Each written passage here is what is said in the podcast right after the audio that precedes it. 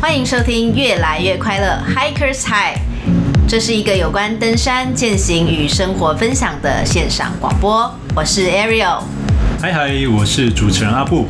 Hikers High，越来越快乐，相当适合登山经验零的新手收听。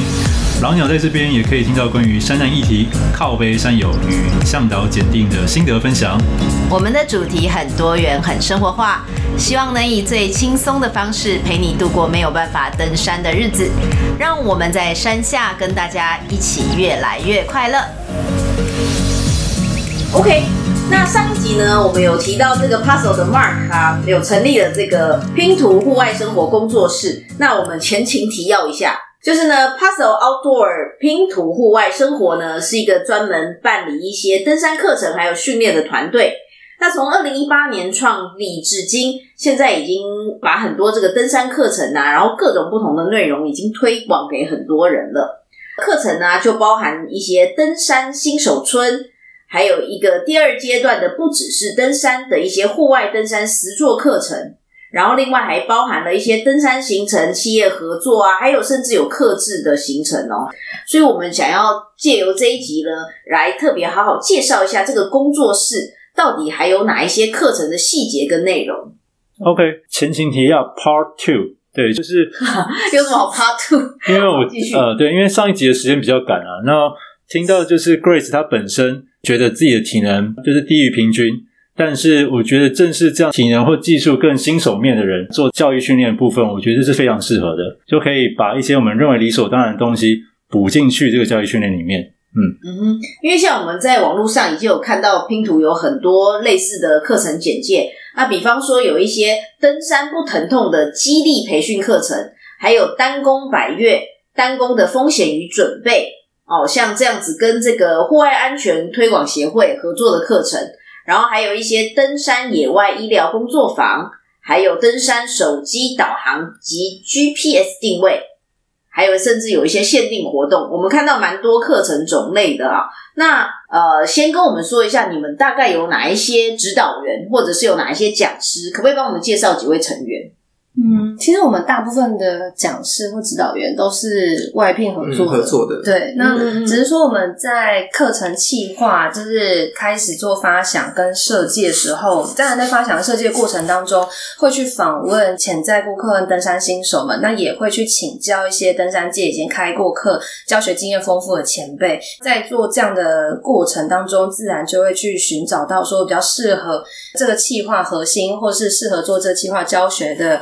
和前辈或讲师们，那因此这样的过程会让我们也真的找到适合的讲师。那刚刚呃，Ariel 问到说，我们都是有哪些嗯讲师啊、卡司阵容之类，嗯、可能我们有比较常请到的几个讲师，之前。你们就是也有访问过的几个讲师吧，嗯、像我们很常邀请雪阳。啊，啊然后还有原石啊，还有嗯，也有邀请卡布，嗯，卡布啊，燕辉啊，还有易伟，你们是不是也蛮多的耶？你们我好像看到你们有要邀请易伟，哎，你怎么知道？我有看到你在他的那个 FB 下面留言，哎，易伟已经约很久了，已经约半年了吧？怎么还约不到？易伟很难，超难约。我们邀请讲易伟也很难邀请，所以不是针对我，就 对，对对对对对，不是针对。对。然后还有像，就是我们也有跟书剑户外的小温，就是邀请他帮我们上我们的课程等等。嗯、所以我们其实很乐于跟不同单位或不一样背景的讲师去合作，主要还是会希望我们并没有说一定就是限定说哪些讲师我们的，然后哪些是其他单位。我们是希望真的要适合这个课程的教学，然后适合这个课程的强度的讲师这样子。嗯对，好，那既然有这么多类型的课程啊，那其中啊，你知道，因为我们其实有看到一位我们的听众的留言，然后我这边来念一段留言，然后我们想说哦，就借由这个机会啊，跟他说明一下，然后也请那个拼图帮大家介绍一下这个课程内容大概会讲什么样的东西。好，以下呢就是我们在粉专上面听到的留言。好，这位朋友呢，他就是台北的 Sandra。他的留言上面是写：Ariel 阿布，你们好，我是登山新手 Sandra，最近跟着商业团去爬雪山东峰，心得感想就如同静泽的向导所说的，体能训练是在山下就要做好准备才上山。平时我偶尔有爬郊山，也有固定运动，而且我以为大概走一段会有休息的时间，殊不知上山的行进配速前进，走了四十分钟缓坡前进，也没有要中断的意思，才明白原来自己的体能情况还不够。在七卡山屋过夜，隔天四点开始登顶，约有三公里，连续上坡两公里后，中间叫停一次。终于大小腿跟脚踝都抽筋，得停下来。索性慢慢动，慢慢慢慢走。在另外一位向导陪同下，虽然落后二十分钟左右，还是跟上大家攻顶了。所以想建议节目能不能多分享一些上山前的能力评估，还有体能锻炼的建议。我参加的团向导很好。在山上跟下山后都有分享一些心肺锻炼的方式，例如五公里二十分钟、重训深蹲、加强肌耐力锻炼等等。所以想听听看，我们是不是有来宾可以来分享一些经验？哦，我听到这一段留言，我就刚好想到你们，因为看到你们的那个登山就有相关的课程介绍，所以我就想说，不知道。呃，拼图这边可不可以就帮我们介绍一下你们类似的课程有哪一些？然后在课程的内容里面会介绍一些什么样的内容？嗯，好，那跟这个主题，就是刚刚这位来宾他提问的内容比较相关的课程主题的话，可能是我们最近推出的，就是登山不疼痛，然后的一个整个企划。它这个企划。其实它有体能在里面，它的比重比较少，但是这个企划本身的核心是让大家在登山的时候知道怎么正确的使用自己的身体，然后去避免你在山上可能遭潜在的一些受伤或者是运动伤害。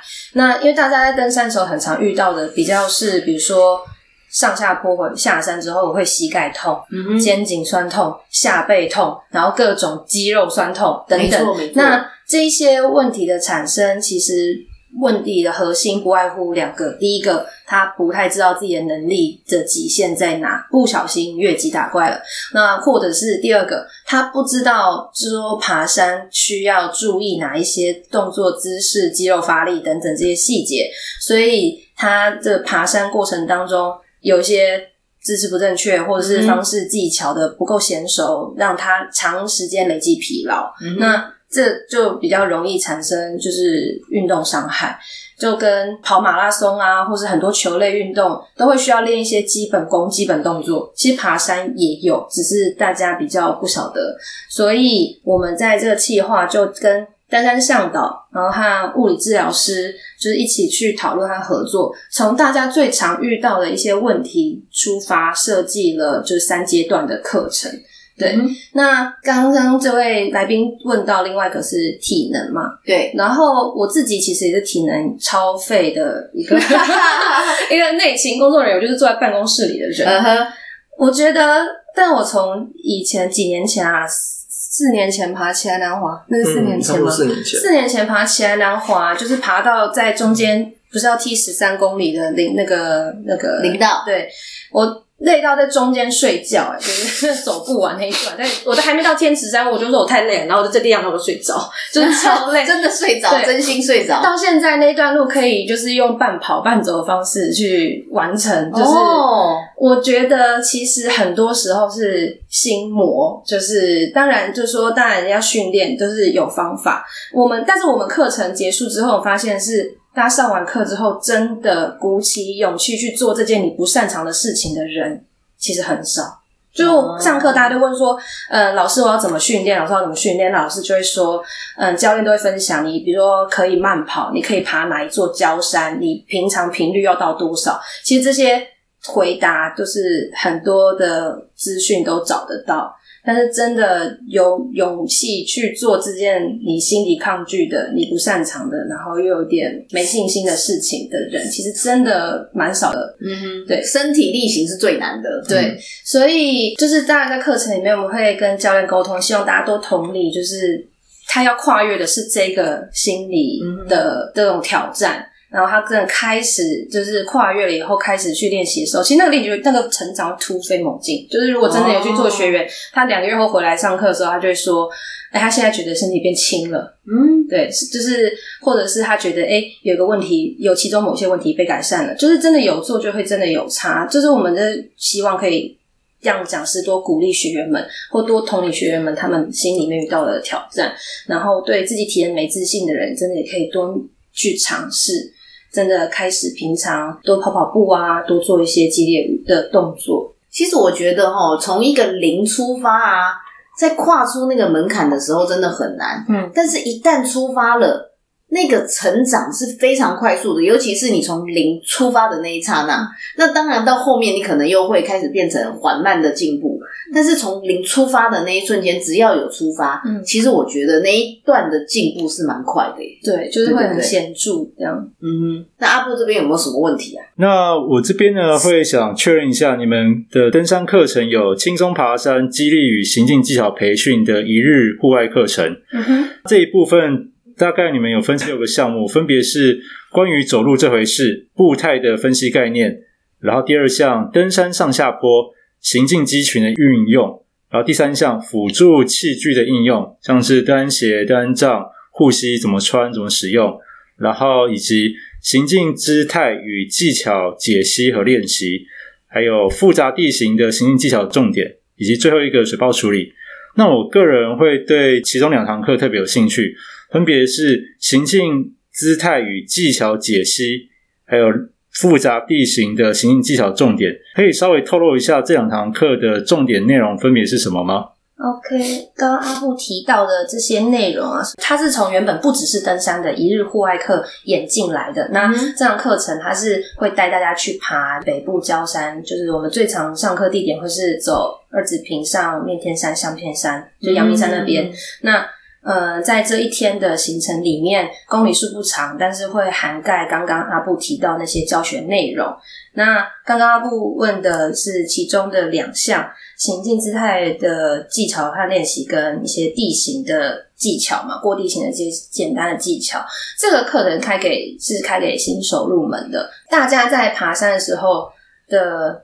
问题就是很常问的，就是我上坡要怎么走，对不对？轻松，下坡要怎么走才不会膝盖痛？那我下坡要正着下还是侧着下？那我的脚就是脚尖方向要朝哪边？然后跟我很长就是什么小腿抽筋，我很长大腿抽筋，我很长这里痛那里痛，就是为什么产生这些问题？那刚好就是这两点的教学内容，就是回答刚刚大就是问大家问的那些问题这样子，所以就会从大家在走路的时候。你不同的姿势可能会影响到你重心的摆放，你重心的摆放就会影响到你不同肌肉地方的施力。嗯、对，那在这之下，它就让你练习说，那你平常先观察自己走路姿势，然后透过你走路姿势的观察和调整，去学习不同姿势的技巧。毕竟登山，其实刚刚那些问题说，到底要正的还是侧的，或者是我应该。要跨大步还是跨小步？这些问题其实没有一个绝对的标准答案，嗯、而是你在学会不同的技巧以后，你知道在适合的地方做交错运用。所以，当你某个地方你小腿肌肉没力了，你有办法转换成大腿出力，或者是在这个地形正着下下久了疲劳了，你可以改成侧着下等等。嗯、那你多了很多不同的工具，你的方法，那你就可以更有效的运用你的身体。所以这两刚刚提到的两点的话，可能教的学内容比较是我刚刚分享的这些。所以主要听起来是建议要到户外实际去体验，而不是室内课，就是学员跟着教练在户外以实际的地形做身体上的练习，这样子。嗯，对，我们老师就是边走边教的意思。对，我们在教学上的话，当然就是如果是重点内容，我们会停留。在比如说凉亭啊，或者是比较大腹地的地方，先让大家先听完，就是重点。Oh. 那我们就开始来走一段。那真的走一段的话，如果学员人数多，我们也会分组，就是有助教、教练分组。那让大家先去自己先试试看，刚刚教练讲的那些内容，他有没有办法应用？那当然走一小段之后，其实我们都走一小段，几百公尺，嗯、走一小段之后，我们就来问大家说：你刚刚感受怎么样？你有没有觉得有效应用到？那你觉得你哪边在出力？那你觉得遇到的问题是什么？嗯、那小组里面会给一些回馈跟讨论，教练就可以直接指导，他就可以更快现场调整。就我们会发现说，有些学员他本来就很知道怎么用运用大腿后侧或臀大肌，但有些学员他可能就是习惯用小腿在蹬。让自己上山，嗯、每个人的走路姿势不一样。那这一些内容，我们要给予正确的、安全的指导。我们也有访问物理治疗师，嗯，那跟再加上搭配登山向导他们一些经验，就是在实地户外不同地形的经验，去给学员一些调整的方向，再让他们去尝试。毕竟身体是你自己的，你最了解自己的状况。那我们就透过这样的教学和引导，把这整个课程来呈现给大家。那你们现在一堂课大概会有几位学生跟几位老师跟助教啊？那个比例大概是怎么样？比例差不多是一比七上下。哦，那很不错哎。对，所以我们一堂课差不多最多收到十四到十六人，那差不多会配两位的两位的老师。OK，就会有两位指导员这样子在山上。因为、欸、我觉得这个比例蛮好的，因为这样子的话。就是每一个学员都会被照顾到啊，嗯嗯，我觉得很好哎、欸。那这样子的话，你们在登山的过程当中，你那个课程就是真的一整天吗？对，一整天，从早上九点，然后一般都是进行到下午的三点到四点之间。哎、欸、那我问一下，如果说天气不好，下雨。嗯可以取消吗？这是这是第一名学员爱问的问题。付了钱以后，就立马想到有这件事，这样。没错。嗯，其实我们的课程的操作概念是这样：就假设今天的天后并没有就是太大的安全疑虑，以课程设计跟学员的就是程度情况来说，如果没有安全疑虑，我们还是会希望课程办法如期举行。一来是。保障学员，大家已经报名讲上课的一个权益嘛。那再来是，其实你今天去外面爬山，也不可能百分之一百就是一定对，一定大晴天。即使气象预报就讲降雨几率就是零，降雨几率零，其实也是有可能降雨的。所以我们其实，在课程的操作上。如果有下雨，其实也有机会是提高他的课程体验的强度，嗯、尤其是在行进技巧这种课程，下雨了，如果它雨没有安全疑虑的话啦，那课地板可能有一点点的就是潮湿，它可能会让路的确变得更滑，但是它也可以很有效去测试你在湿滑地面的踩踏技巧到底够不够成熟，或者是这样的方式调整到底有没有办法解决你的就是过去走湿滑地形的担心，所以。我们当然教练还是会评估天后雨势，那我们还是会鼓励学员，我们会这样跟大家说，他还是可以自己评估要不要来，就是参与课程。嗯、那我们还是会很鼓励大家，你至少今天遇到下雨在课程当中，不是你自己今天一个人在山上进退两难的状况之下。那当然就是教练指导员们都会在风险可以控管情况下面去把课程用不一样的方式呈现给大家。所以即使是雨天，我们还是很鼓励大家，就是可以来学习雨天的。什么爬山？对，雨天的新技巧，嗯、你就当赚到。哎、欸，那你们到目前为止有没有真的遇到那种悬殊很大的学员？比方说，不管是体能啦、啊，或者是年龄啦、啊，或者是经验，如果说遇到这样子的差距很大的学生，要怎么样去调配这个课程的进行啊？嗯，我觉得这个就是在身为一个比如说讲师或教练，他们的一定会遇到的一些挑战。嗯、那当然，我们课程会希望说。我今天设定一个教学目标，然后我们希望大家都可以在课程结束后达到这，就是我们想要传递的，他想要需要他领悟的东西嘛。那所以我们在报名的时候会尽可能的把课程资讯描述的让大家可以看得懂，然后跟他知道那课程适不适合他。那再来是，他如果真的不确定的话，他也可以私讯小编。我们就蛮多学员会来私讯说：“哎、欸，我是什么什么程度的学员，然后我报名这个可以吗？适合吗？”等等。哦、那我们也就会就是给予真的比较实际的建议，他这样子。这是前面在筛选部分。那再次报名表，我们其实很多学员会写报名表，写到觉得我们报名表很长啊。就是，哦、但我们也是希望在事前尽可能的了解、掌握学员的资讯，才会对课程设计是有最有帮助的。对，嗯、我们其实也知道，我们报名有长到可能有些人都不想写就关掉了。但我们在斟酌这个点的时候，其实纠结很久。但我们觉得，对学员的学习成效负责才是我们最应该做的事。所以我们就决定，不能删的问题就是不能删。那个要提供给讲师的资讯就是要给这样。然后在真的课程当中遇到的话，我们之前有遇过学员，他很直接的跟我们分享，他可能之前前一阵子才因为就是癌症动完手术，身体是比较虚弱状态，对，那上这门课程，然后会就是可能会比较挑战。那我们知道了这个资讯之后，也就有多派指导员就是陪同他。所以他在课就是帮他去评估，说他能不能完成行程这样。那最后他也是有完成这整个行程，而且他也觉得很有收获。那我觉得就是遇到体能或是背景的状况差异很大的学员，只要是我们能够掌控的范围，我们能事先知道，我们就可以去做好一个因应跟调整。嗯，对，嗯，所以是真的很特殊的情况，那我们可能就会嗯建议他就是参加。他的能力适合的课程，嗯，对，比较委婉的给他建建议这样。哦，OK，所以还是会做一个初步的筛检，就对了。嗯，对对对，OK。嗯，我觉得这个筛检非常重要，嗯，就是可以提供给听众，如果自己是有当领队的，你看，连这个有收费的户外拼图课程，他们都有这么详细的一个筛检过程。那我们这些自主队在挑选队员的时候，也真的是不能说，哎，赖上面一呼说，哎，我要去爬什么什么山，有没有人要跟跟着我一起去？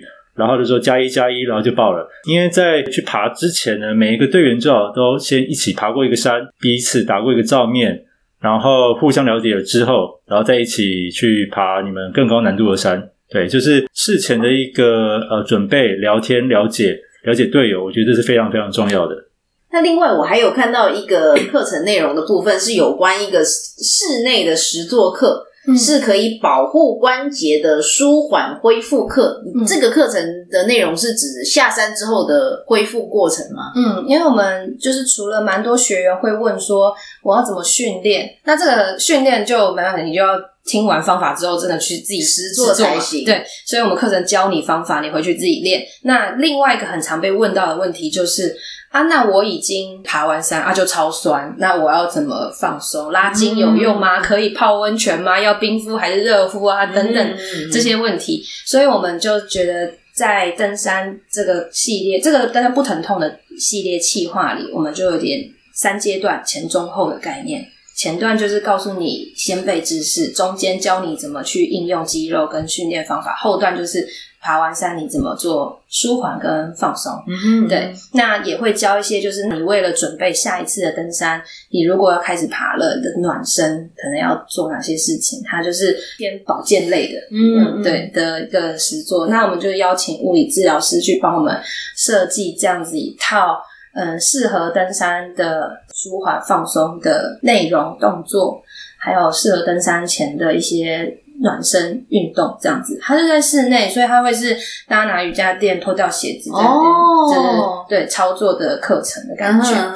嗯，哎，那你们现在所以上课的人是一位物理治疗师就对了。嗯，对，这这堂实作课是请物理治疗师来上的，毕竟我们也怕自己就教大家乱用，然后对对对，做错。对啊，这个很重要，毕竟要上课，我们要对教学的内容负责。嗯。OK，所以就会有真的物理治疗师，然后来看每个学员学习的状况，然后到底有没有操作正确，避免造成一些呃实际上操作上的伤害。嗯嗯嗯，我觉得很棒诶。那呃，就这个课程之外呢，我想要请问一下，现在啊拼图还有没有一些其他的新创的课程，或者是其他的课程内容是想要跟各位听众介绍的？对，我们现在的课程还有一个企划，是叫就是单工百月的一个系列课程。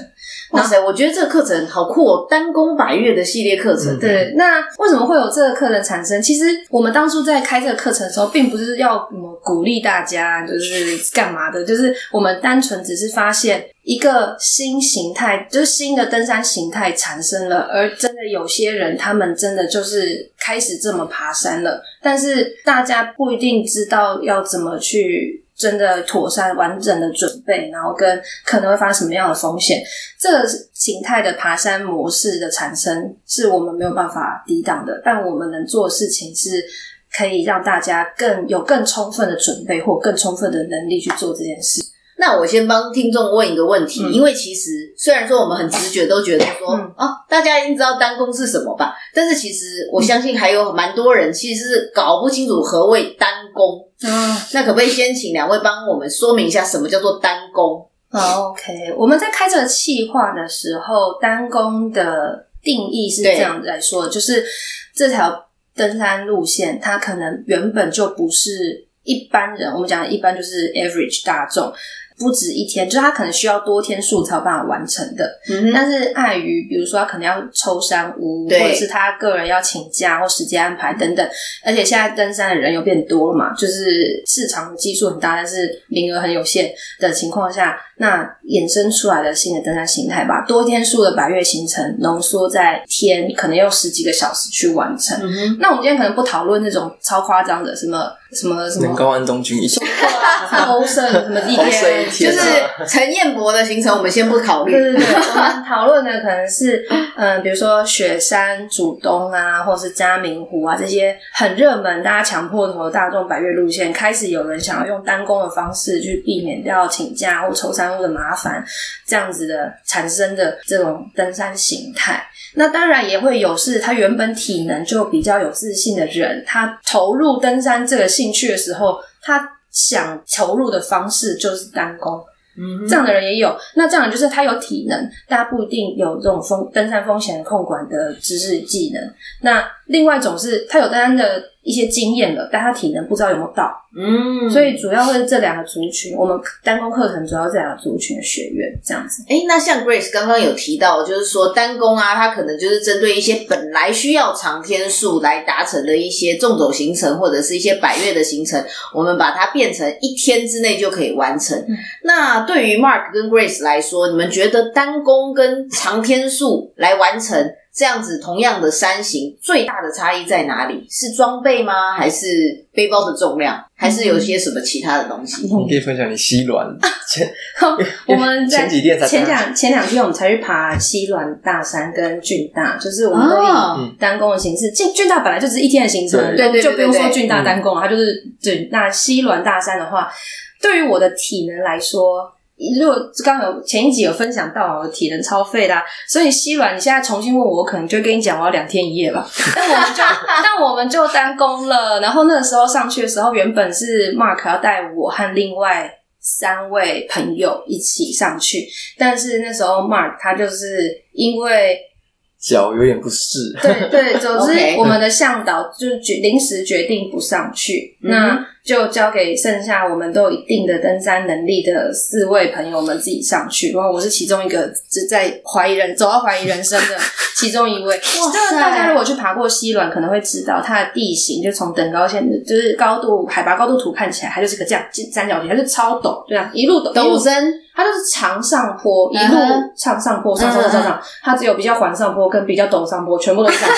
然后，那其实它的总距离没有到很长，大概是六单程六到七公里左右。哦、OK，对。那所以在事前的准备上，我可能就是透过这个就是公里数啊、海拔高度的资料解读，我自己有大概去抓了一下自己需要的时间，但是我觉得。这个过程当中，真的是让我看见另一个世界，就是就是在不同的在那个长度跟那个陡坡的情况下，那个陡度只要差一点点，对我来讲行进速度就会影响非常多。因为真的，这我知道，我自己不是体能太好的人，我的心肺很弱，肌力也就是普通。所以我在上坡只要抖一点点，我的速度就掉非常非常多。之前爬起来竹北，我就大概知道，从这应该不是你一个人的问题哦，这应该大部分人都是这样子吧？但我掉很多啊，因为另外三个人他们掉的还好哦。那我走第一个，所以我就会影响到这队伍速度。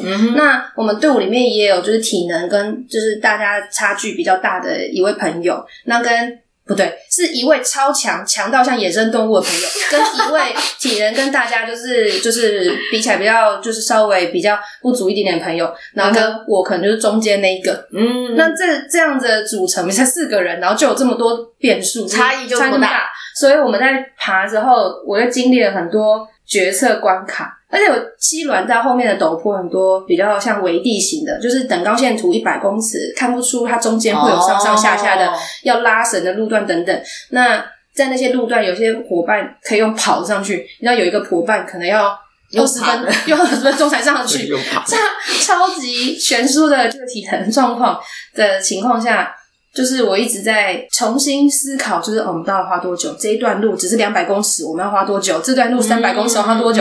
它要精确到很就是很细的维，每一百公尺都要重新评估的感觉。因为如果今天只是一个大众百越，它路线比较平缓的话，它可能还不会有那么大的差别。但是在这个路很陡，或者是很多地形，大家能力又很不一样的情况下，我就要把时间拿捏切割的非常的精致，然后去确保他们可以真的。在时间内去达成每个点，那我觉得我没有真的很登山向导的经验，所以我第一次遇到这样的思考，就是在这一天了。然后我就觉得啊，原来讲教练们说的就是这样的世界啊，就是那种那种感觉。一天成熟，一年成熟了，成长了，一天长大二十岁。我规划很多企划课程，我在后面听的登山课程，应该也超过不知道几千个小时吧。然后，但我没有真的就是经历这样子的的体验过。然后我经历了之后。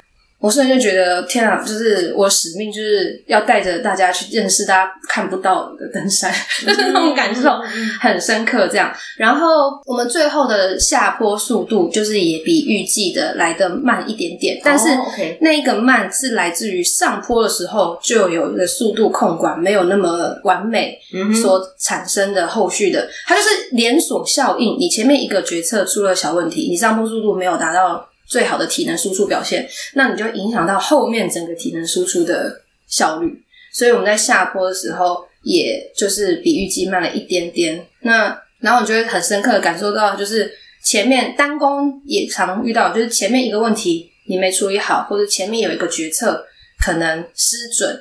它会影响到后面很多衍生出来的问题。哦，对，因为单工它有一个关键点，就是说，如果说这个路线就像如果西软它来回是大概十四吧，十四公里左右。嗯、如果说你中间任何环节出了错，你这个整个时间，因为毕竟我们还是不想要摸黑嘛。嗯对，所以说这个整个时间的拿捏就变得相对于其他长天数的行程来的重要非常多。嗯，那刚刚哦，刚刚我记得 Ever 问一个问题是说单弓跟一般登山形态的最大的差异，就是它的风险存在在哪里？一个部分我自己觉得比较感受是，你单弓的时候为了速度快，携带的装备相对精简，嗯、但是。装备它是在登山里面做风险管理很重要的一个环节，对，所以你带精简的情况下不是不可以，而是要精准，就是我有哪些风险要控管，哪些风险不用控管，我要用什么最有效的控管，所以这些就要很清楚。那可能另外一个就是体能，当然就是如果你今天原本就是体能怪物，就是本身对体能就很有信心的话，这部分的疑虑会比较少，但是单攻。即使你体能很好，也要很知道在不同地形的体能分配、速度分配，然后跟其他的风险的拿捏，就是你可以用体能的那种精准的评估去做到风险管理这件事情。哦天哪！听完之后觉得这堂课好值得上呢。就是对，我觉得，嗯、呃，就是他爬山可以简单的话也是可以很简单，但是你如果你要真的很认真的爬的话，它就是也可以非常。精准的、很科学的去计算。哎，结果你们西软这样花了多久时间来回？天哪，这这讲不出来很丢脸。不会，好想听哦。哎，阿布阿布有去过西软吗？十二跟没有。OK，你们你们是二，然后大家会不会觉得像这种体能弱人科出来课很不可靠？哎，所以你们这样子来讲的话，你们虽然才四个人，可是前后差了一个小时嘛？对，不止吧？其实一个一个小时出头。你们中间也休了很久。我们，我说你就是第一关门组。你说谁是第一组？你跟那个我，我下来了，然后我要去追你跟。跟不是我说，对啊，就是第一组关门的时候，你们不是还在瞭望台修了？怎么还会有关门时间呢？哦，对啊，对啊，会有关门时间啊。就是关门时间，有点像是我们爬到一个段之后，我们就知道说，以这样我们上山的行进速度来换算后后面的路段，其实已经知道不太可能来不及了，应该会摸黑了。所以那个时候我们就设定关门时间，意思就是要回头了，要折返了。哦，那我们四个人，对我们四个人有三个关门时间。就是第一组关门时间，就是它的就是行进速度是真的，可能后面的后面的一公里都不用试的，对，不用试就知道可能会上不去，所以我们就提早让他下山。那第二，我们还有第二组，就是我跟另外一个朋友是第二组关门时间，然后第三个人他唯一一个他攻顶这样。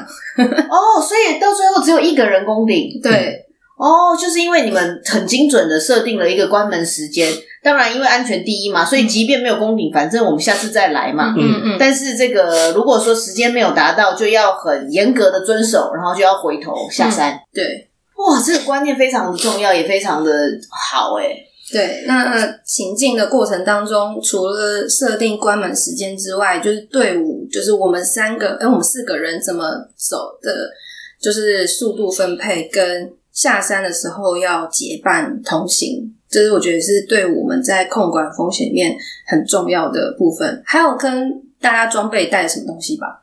就是尽量走在一起，比较东西可以互相哦支援，这样、哦、等于说，如果说大家走在一起，大家有一些公用的，不管是备粮啊，或者是一些道具的话，嗯、其实大家背的越少，其实每个人负担也就越小。嗯嗯，哎，那这样子的话，我可不可以请你分享一下，像这个你们这一次去西软，你们背包里面你觉得必带的东西，单工必带的东西是什么？嗯，不要太多，给我三样好了，三样。必带，可是我觉得这样问不太不太准啊！真的吗？因为单工要带的东西已经很精简了，嗯，那你又只限说三样必带，我怕会不会听众听了之后哦，只带这三样，对，只带这三样的，不行不行。好，那你就告诉我们哪一些还是必备的好了。我刚想到第一个就是水嘛，要带的够，然后跟保暖衣物，嗯，然后跟雨衣雨裤，对，雨衣雨裤，然后简易的呃外伤处理跟急救包。哦，急救包还是一定要。貂山小包，就算是简易的急救包里面好了。好啦，就独立出来的话叫貂山小包。貂山小包，对，就是当你今天的遇不幸遇难要等待在山上要等待救援的时候，这个小包里面的装备可以让你撑过第一个或第二个晚上。里面这个这样的东西，这么厉害的小包，什么貂是哪个貂啊？貂刷，貂貂刷。哦，是真的有一个叫东西叫貂刷小包哦。有有有。哎、欸，我不知道哎、欸，那这个貂刷小包里面装了什么？嗯，其实各家就不同品牌都有就在出，就是貂刷小包吗？对，他们的名字不一样，有一些叫做什么紧急避难包，有些叫做什么登山急紧急包，就是各种名字，但它意涵都差不多，就是你真的不幸一个人在山上罹难的话，你要一个人度过，就是第一个或第二个晚上等待救援的话，那那些东西可以。让你就是比如说有一个紧急避难所，预防你失温等等的这些工具跟道具。嗯，那里面到底装了什么东西？里面的东西啊，我在去网络上下载，放在我们文案里面。好啊，对，因为里面各家流派不太一样。哦，真的假的？对，会放的有些认为这个必放，有些的会觉得，哎、嗯，这个不用啊，可以用什么代替啊？对对对。那我再问一下，这个雕刷小包是一个我可以去登山用品店说，哎。我要买一个雕刷小包就有了吗？基本上买不太到。哦，没有这种东西就对了，要自己拼装就对了。像拼图也有自己拼装一个啦，就是方便大家的。那你像什么米亚桑也有拼装一个给大家。也有。如果你是进登山用品店，嗯、那你就自己从架上拿自己拼。哦，自己做一个雕刷小包的意思。我以为是直接到，比方说登山，我来一个雕刷小包。没有这种不会卖雕刷小包。哦，OK，哎、欸，我没有这个概念呢，我没有带过这样的东西耶。嗯嗯，太好了，太好了，OK，好，那这样子的话，哇，我觉得今天的这一个课程，我觉得很值得介绍诶，而且我觉得这是市面上唯一吧，嗯、目前有这种单工佛单工的课程嘛，好像还蛮少的。我们其实就是在去年底发现开始有这个风气，对对，开始有这样子的情况。那大但大家就是对，就是在市面上对于单工怎么准备的教学，或者是。事前的训练的的资源感觉是相对少一点点的。嗯、那我也我们也有意识到说，其实，在舆论上，其实有些一些朋友们，他们其实也不鼓励单工这种活动。但我们想传达的是说，登山的形态其实有很多种，那每个人都有各自的选择。我们今天目前就是。这个趋势已经产生了，那它一定会有因为一些市场原因嘛？那它产生了，我们要做的并不是禁止大家，禁止大家，而是知道你要怎么正确的从事这个活动。如果你来上这个课发现你不适合单工，那你就不要去单工。你来上这个课发现你真的可以有能力训练自己去达成。那当然也很好，重点是你要用对方法，你要知道这个想要怎么去做这件事。太感人了吧！你也太会做总结了吧！我觉得我今天当主持人也太轻松了吧。OK，那我觉得我们今天呢就非常感谢，再次感谢 Grace 跟 Mark 这个 Puzzle Outdoor 拼图户外生活工作坊。嗯谢谢。然后来到我们的节目，然后帮我们介绍了第一个部分有关这个激励训练的课程，还有第二个部分有关最近兴起的单工热潮哦相关的课程。那如果有兴趣的听众，可以在怎么呢？哪些地方找到你们呢？嗯，可以从就是 FB 搜寻拼图户外，那找到我们的 FB 粉砖，我们的课程资讯目前都还在粉砖上面，就是做公告这样子。嗯、欢迎点击置顶贴文，每个月都会有新的课程哦。哦，非常好。那这样子的话，有问题也都可以私讯你们的粉砖哦，然后小编就会为各位听众解答。嗯，好，希望接下来呢就可以有很多更新的课程、更特别的课程，然后还有很不一样的讲师群哦，都可以。让我们看到不一样的登山内容。好，今天谢谢两位来到我们的很简陋的录音室。好，谢谢大家，谢谢，谢谢，拜拜，拜拜。如果喜欢我们的频道，请按下订阅、分享。不喜欢的话，也请分享给讨厌的人来互相伤害。Anyway，有任何的问题想要我们讲的主题，请留言在越来越快乐的 FB 粉丝团。那就下次见喽，拜。